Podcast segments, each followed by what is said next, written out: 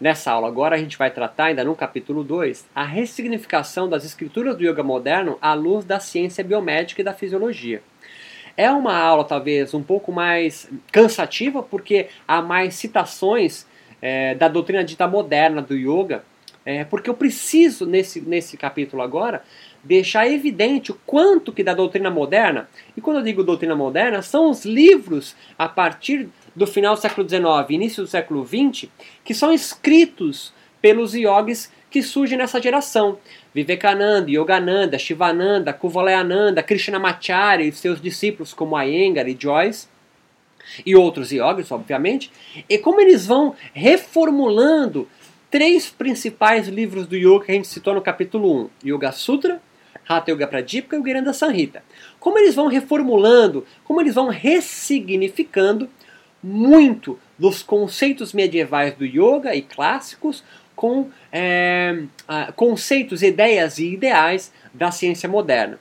Então, o discurso do conhecimento fisiológico da ciência legitima o yoga moderno a abrir mão da sua antiga teoria ética para a aniquilação do mal ou klesha, para o controle destes por meio de rituais corporais de purificação ou exorcismo do klesha que vai sendo materializado, por assim dizer. Os Hatha Yoga já o faziam isso na Idade Média. O novo, no entanto, é a ressignificação pela linguagem da ciência, e não do Vedanta, e não indo buscar nas escrituras antigas do yoga, mas pela ciência.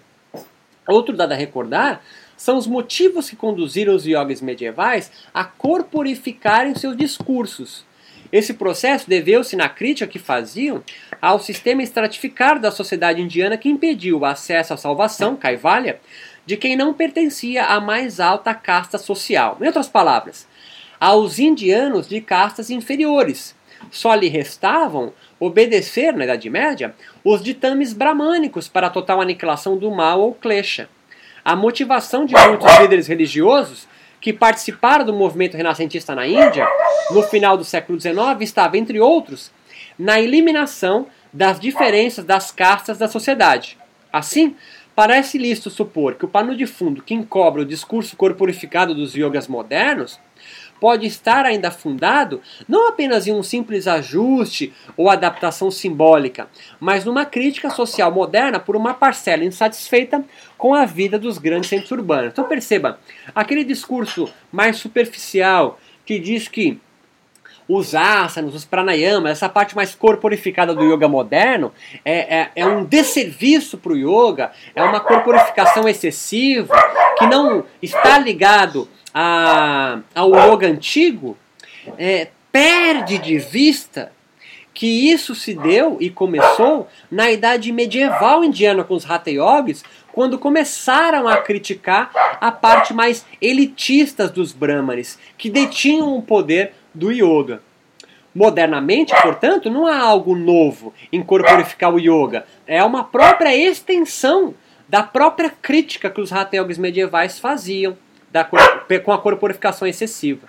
Quando Yogananda associa o treinamento yógico na diminuição dos batimentos cardíacos e a aniquilação de um dos kleshas, como a gente citou na aula anterior, pode estar ponderando sobre o ritmo agitado da vida ocidental urbana que agora estes yogis indianos tomam contato e percebendo o mal, a dialética saúde e salvação, ou seja, o mal, klesha, dialogando com a questão saúde e salvação, que esse ritmo de vida implica aos seus indivíduos.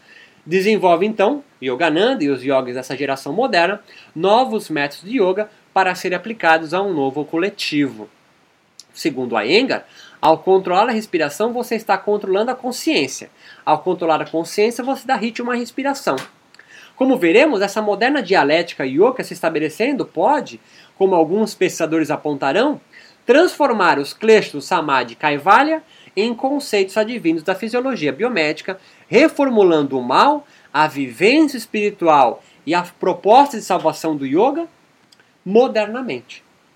Então, os kleshas, apego, aversão, medo da morte e orgulho, filhos da ignorância, o samadhi, aquela experiência transitória que se dá no final da prática do yoga, e kaivalya, ah, quando o yogi alcança o objetivo final do yoga e não mais se enreda em maia, na ilusão e, e, portanto, no sofrimento humano, está sendo reformulado modernamente os seus conceitos. Não há algo novo, mas uma reformulação dos seus conceitos para que um novo coletivo, uma nova população que advém com o mundo moderno e, portanto, com um novo contexto cultural, apreenda, entenda, compreenda o yoga e o yoga não caia no esquecimento.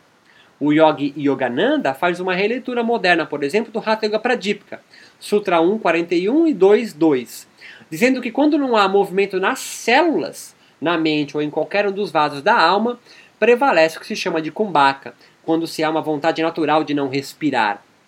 E a mente acompanha essa vontade natural de não respirar e também se arrefece. E aí nós estamos no segundo sutra de Patanjali. Yoga é Tita Niroda, é a diminuição voluntária das modificações da mente, mas agora partindo do pressuposto que você tem que diminuir o seu ritmo respiratório. Assim como Kuvalananda tentou aliar o valor religioso com o científico do yoga.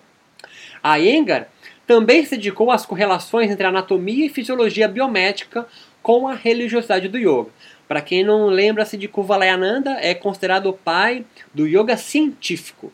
E é muito claro nos livros dele essa busca por associar o yoga com a ciência moderna. A gente vai citar muito mais textos de Kuvalayananda daqui para frente. Mas, por exemplo, uma citação de Yogananda. Aplicando-se fundamentalmente à vontade, ele diz: deverá fixar-se o yogi a atenção entre as sobrancelhas, que é o Shambhavi Mudra. Quando se utilizam as afirmações do tipo intelectual, o centro da concentração será o bulbo raquídeo, que é realmente uma região anatômica e fisiológica do corpo, no cérebro. Segundo ele, essa região é o centro da força vital inteligente. E as afirmações devocionais, a concentração se focará no coração. Por meio da prática dessas afirmações, adquire-se o poder de dirigir conscientemente a atenção para fontes vitais da vontade, do pensamento e do sentimento. Ele ainda continua: concentrar-se com os olhos fechados na região do bulbo raquídeo e sentir que a, o poder da visão presente nos olhos flui através do nervo óptico para a retina. Fixar o olhar entre as sobrancelhas, imaginando que o fluxo da energia vital se dirige desde o bulbo raquídeo para os olhos, transformando estes últimos dois focos de luz. Este exercício produz benefícios tanto físicos como mentais. Yogananda, dessa forma, faz uma releitura de um clássico importante mudra da doutrina medieval do Hatha Yoga, o Shambhavi Mudra, pelo prisma da fisiologia científica. Em outra obra, Kriyananda, comentando, comentando seu guru Yogananda, volta a se referir ao bulbo ou medula oblonga. Esses regiões anatômicas e com fisiologia específica e empírica investigada pela ciência. Ele associa isso ao Nadi Susumna, como a espinha, e o Prana como energia. O caminho do despertar divino, diz é, Kriyananda, é, conforme dissemos, a espinha, a coluna vertebral. A energia penetra no corpo através da medula oblonga na base do cérebro. A energia transita pelos nervos, os nadis, até o cérebro, desce pela espinha. Quando por ocasião da morte a consciência se retira do corpo, a energia primeiro recua das extremidades para a espinha, sobe por ela e sai pela medula oblonga, deixando o corpo. O bulbo ou medula oblonga, porção anatômica inferior do tronco encefálico e responsável pelas funções vitais do corpo, para Yogananda possui também um polo negativo e outro positivo. O primeiro corresponde ao Ajna Chakra, situa-se no próprio bulbo, e o segundo, que o reflete, localiza-se na confluência dos três principais nadis Ida, Pingla e Susumna, que ele reinterpreta como sendo os nervos. Nervo é um monte de neurônio junto. Esses nervos, da região conhecida como Shambhavi Mudra, dentro da anatomia e da fisiologia espiritual ou invisível ou transfisiológica do yoga.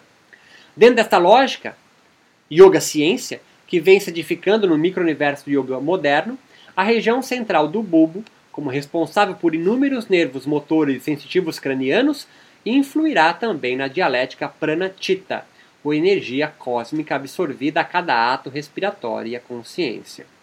Na própria subseção é, na próxima subseção, na nossa próxima aula, perceberemos que essa corporificação da fisiologia sutil do yoga se estenderá também à noção do klesha e à sua conversão de conceito metafísico ou das emoções possíveis de serem sentidas e percebidas no corpo. Consequentemente, essas energias e, os conceitos de klesha vão sendo materializados e assim possíveis de mensuração empírica. Mesmo que a ciência ocidental admita muitos dos yogis que entrevistei, é, e assim como muitos yogis que entrevistei, ainda que a ciência não possui mecanismos tecnológicos para isso. Mas há uma esperança quase escatológica de aguardo de um dia a ciência conseguir interpretar e conhecer e mensurar toda uma fisiologia ainda invisível ou uma fisiologia no qual a ciência não compreende, não entende, não existe para ela. Se as noções de prana, chitta e nadis e demais símbolos transfisiológicos do yoga se corporificam modernamente, é bem provável que encontremos correspondentes fisiológicos empíricos para os kleshas samadhi kaivalya, mesmo que sejam conceitos ideais erigidos pela ciência. No Hatha Yoga Pradipika, segundo Iyengar, o yoga é prana vritti niroda, ou seja, acalmar as flutuações da respiração. Já o Yoga Sutta afirma que yoga é chitta vritti niroda, acalmar as flutuações da mente. Assim, é lícito pensar dentro da, dessa nova racionalidade fisiológica, religiosa do yoga moderno, que o bulbo tem a participação direta neste processo como afirmam os yogis acima, pois ele, o bulbo, também é o centro respiratório da fisiologia biomédica.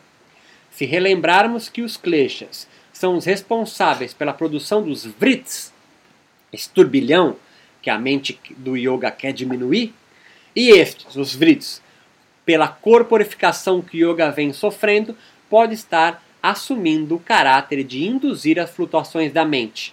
Dessa forma, supor a participação real dos kleshas em estados mentais emocionais modernamente pode ser possível. Então perceba aqui, que eu estou querendo demonstrar com essas ações é que a fisiologia medieval do yoga, antes espiritual, mágica, invisível, ou seja, quando eu digo invisível, que a ciência empírica não consegue aferir com seus equipamentos, não dá para medir prana, ninguém vê um, um chakra dissecando um corpo, não sai ressonância magnética chakra, e mesmo as fotos Killian, eles não são aceitos pela, pela ciência. Para os yogis, para essa comunidade yoga moderna, é uma questão de tempo da ciência os medir. E eles já se antecipam, dizendo e, e achando correspondentes para essa fisiologia que não existe que ela é não empírica é, com a fisiologia e a anatomia da ciência. Ponto. Eu abro um parênteses para deixar bem claro. Eu não estou dizendo que ela não existe, ela não é real. Eu estou deixando claro que a ciência moderna ocidental não reconhece que a fisiologia dita espiritual, religiosa ou sutil do yoga, prana, chakra, kundalini, elas existam. Nenhum cientista, ninguém da comunidade da ciência consegue hoje comprovar, demonstrar cientificamente que isso ocorra, que isso exista. Mas os yogis, com o poder que eles têm, com essa carga é, mágica que eles carregam dos Hatha Yogis medievais, consideram e fazem esta associação sem nenhum tipo de problema.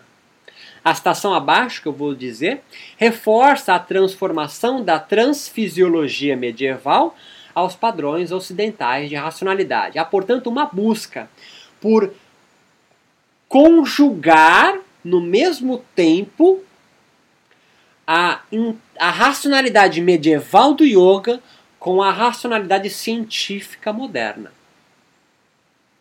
Kriyananda, um ostental discípulo direto de Paramahansa Yogananda, insiste no caráter empírico de Ajna Chakra, quando busca demonstrar que a meditação yógica nessa região metafísica do, do chakra pode desbloquear energias espirituais do corpo. No fundo, o objetivo dos yogis modernos estará em permitir o livre fluir das energias prana através das suas novas técnicas rituais, serão logo elas, as técnicas yogicas, e não mais a autoridade do alto clero yógico, pense sacerdotes bramânicos, as responsáveis por eliminar as manifestações maléficas dos kleshas. Compreenda.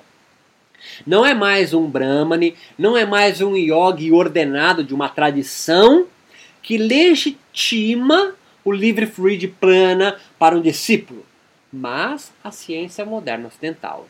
Leia Kriyananda. O yogi pode se perguntar: o olho espiritual, o Ajna Chakra, é puramente simbólico? Ele responde: não. É real e constitui de fato um reflexo da medula, a partir da qual a energia desce a espinha por três nadis ou canais sutis de força vital, prana. A espinha é o canal espiritual por onde a energia flui. O fluxo ascendente da energia, que conduz Kundalini, pode ser bloqueado por alguns plexos. Chakra, lembre, plexos na espinha é anatômico, a fisiologia os reconhece. De onde esses plexos, a Kundalini passa para o sistema nervoso e daí para o corpo, sustentando e ativando os diferentes órgãos e membros. Quando em meditação profunda o yoga transfere energia do corpo exterior, os coxas, os corpos sutis, para a espinha e a faz subir para o cérebro, até o último chakra, ele encontra essa passagem bloqueada pelo fluxo externo de energia proveniente daqueles plexos ou centros, mas que nos tratados yogis recebe o nome de chakra. A energia de cada chakra deve ser conduzida para a espinha a fim de prosseguir sua jornada ascendente. Kriyananda acima nos exemplifica a realidade das energias bloqueadas com correspondente nos plexos, coluna vertebral, e glândulas, além de locais anatômicos pertencentes ao conhecimento científico. Mas o que as bloqueia agora, acreditam os yogis modernos, são as contrações musculares, a alimentação inadequada e as doenças. Dessa forma, os músculos relaxados pela ação de posturas yógicas específicas, combinados aos respiratórios, pranayamas, a alimentação vegetariana devem agir no desbloqueio também de prana nos chakras e, consequentemente, no restabelecimento da saúde. Para os yogis modernos, portanto, todos os yogis, quando estão com a energia bloqueada e não desbloqueiam seus chakras para o livre fluir de prana e kundalini, isso os leva à doença. E por isso que eu digo, disse, e agora reforço, que os yogis modernos vêm estabelecendo uma relação entre saúde e salvação ou libertação. Em outras palavras, entre saúde e caivalha. Quem atinge caivalha hoje é quem está com o corpo saudável. No fundo, não devemos nos esquecer que, a, que o responsável real por essa configuração nefasta das energias bloqueadas são a ação dos kleshas que produz o turbilhão da mente e permitem que doenças se instalem em nossos corpos e mentes em desequilíbrio por uma má circulação prânica. No entanto, para se compreender a lógica aqui se desenhando, é preciso também estimar os kleshas, o mal a ser aniquilado, como responsáveis velados desse processo. Com isso, novos bens de salvação se configuram com uma, nova, uma possível reforma no modo como os yogis modernos percebem a causa do mal que os atormentam e os afastam de Kaivalya, que representa desde os tempos antigos um estado perene de equilíbrio divino em estátua ou estado da alma ou purusha imaculado. Veja bem, se você é um yogi agora, ou se você é um adepto de alguma tradição do yoga, você pode ouvir tudo que eu estou dizendo e fazer uma careta e dizer, mas é, qual que é a novidade? Se você não é um yogi, um discípulo, mais um acadêmico, ou alguém agora entrando nesse universo do yoga, você pode se perguntar, mas que raios você está falando? Isso é muito importante agora, porque são dois públicos distintos, um que acha óbvio essa minha fala e outro que se pergunta do que ele está falando. Se eu coloco um terceiro participante, alguém do mundo acadêmico, um fisiologista, e lê isso tudo, ou ouve o que eu estou dizendo, vai falar que é um grande disparate. Onde já se viu associar prana, kundalini, chakra com uma anatomia muito bem descrita e demonstrada por séculos de investigação científica. Ponto, pula uma linha, dá um passo para trás e me ouve. Eu quero deixar claro agora que esse discurso que associa uma fisiologia que não existe para a ciência, que ela é transfisiológica, que ela é sutil ou espiritual, com a fisiologia e anatomia científica que é empírica, é pautado em laboratório. Esse diálogo é uma construção moderna que os yogis do período moderno do yoga vêm estabelecendo. É isso que eu estou querendo demonstrar com essa enxurrada de citações que associam anatomia e fisiologia científica como anatomia e uma fisiologia espiritual advinda do período medieval do yoga. Os yogis modernos, Vivekananda, Yogananda, Shivananda, Kuvalayananda e outros, vêm estabelecendo esta conexão para tornar o yoga entendível, uma palavra que não existe, compreensível para uma população, um coletivo, um contexto cultural no qual ainda não foi apresentado o yoga.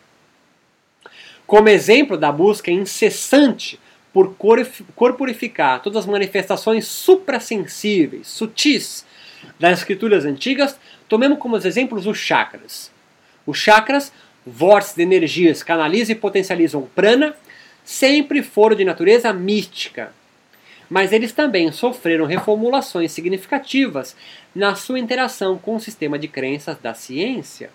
Eles, os chakras, continuam a ser representados nos corpos transfisiológicos do yoga, mas ganharam correspondências das mais variadas dentro da fisicalidade orgânica da fisiologia eh, ocidental, como plexos, glândulas e junções celulares, gap junctions, como se observa nas pesquisas fisiológicas modernas da religião, mas também na voz da doutrina yógica atual.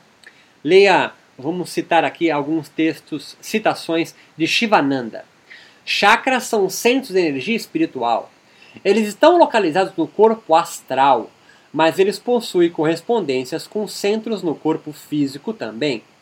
Há certos plexos no corpo físico. Iyengar. Mais de dois mil milênios atrás, Patanjali deu-se conta da importância do cérebro ele descreveu a parte frontal como um cérebro analítico, o posterior como o cérebro do raciocínio, a inferior como sede do estado de graça, o que a propósito corresponde às descobertas da ciência médica moderna, segundo a qual o hipotálamo, situado na base do, do encéfalo, é o centro do prazer e da dor, e a parte superior como o cérebro criativo ou sede da consciência, a nascente do ser, do ego, ou do orgulho, o berço da individualidade. A Engar cita isso. Ou Yogananda. Por meio das posturas do yoga, podemos ajudar a suprimir e aliviar a congestão dos nervos ou das vértebras, facilitando assim o livre fluxo da energia vital, prana. O yoga, segundo Yogananda, faz circular mentalmente sua energia vital, prana, por meio das técnicas físicas, kriyas, asanas, mudras e pranayamas, em direção ascendente e descendente ao redor dos seis centros da coluna vertebral, chakras. Segundo ele, os chakras são plexo medular, cervical, dorsal, lombar, sacral e cóccygio. Percebe-se então as aproximações que as escrituras yogas modernas se esforçam em estabelecer com a fisiologia e anatomia biomédica ocidental. De certa forma, estes adquirem aspectos milenaristas. É, milenarista é, é a espera de algo que venha, no caso a ciência, corroborar o anúncio profético de um futuro. E também ultrapassado as simples anatologias anatômicas. Há, portanto, uma esperança e fé de que a ciência comprove os benefícios do yoga como caminho espiritual e não só para a cura de, de doença. E por isso o diálogo doença e salvação.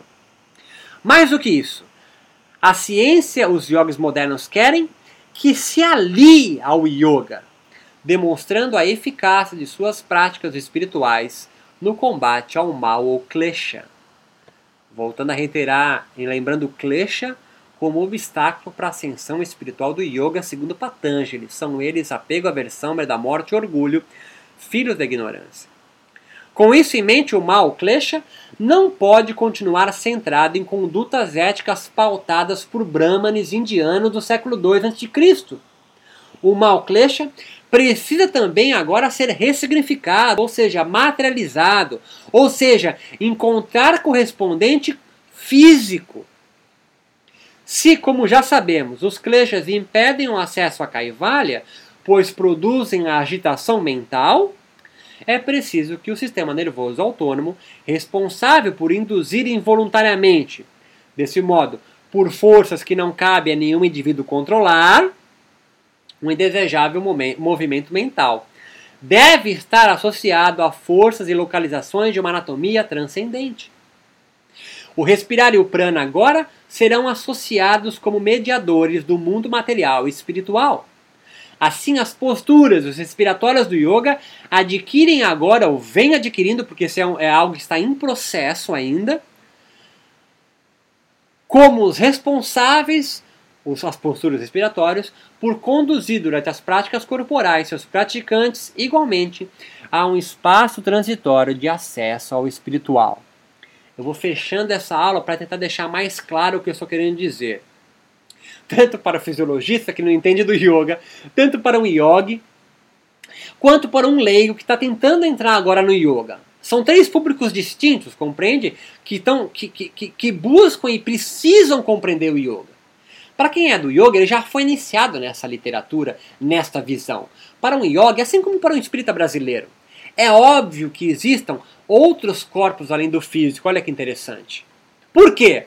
porque eles já sentiram, eles já experienciaram que novos corpos existem, porque eles fazem parte de um micro-universo no qual todo coletivo compreende isso como realidade. Mas para um coletivo, para um conjunto de pessoas, como os acadêmicos, que compreendem o mundo apenas como empírico, compreende o que é real, o que pode ser sentido, cheirado, o que passa pelos sentidos. Chakra, coxas, que esses corpos metafísicos, Kundalini, tudo isso é uma grande aberração. Tudo isso então faz parte de um contexto espiritual e religioso.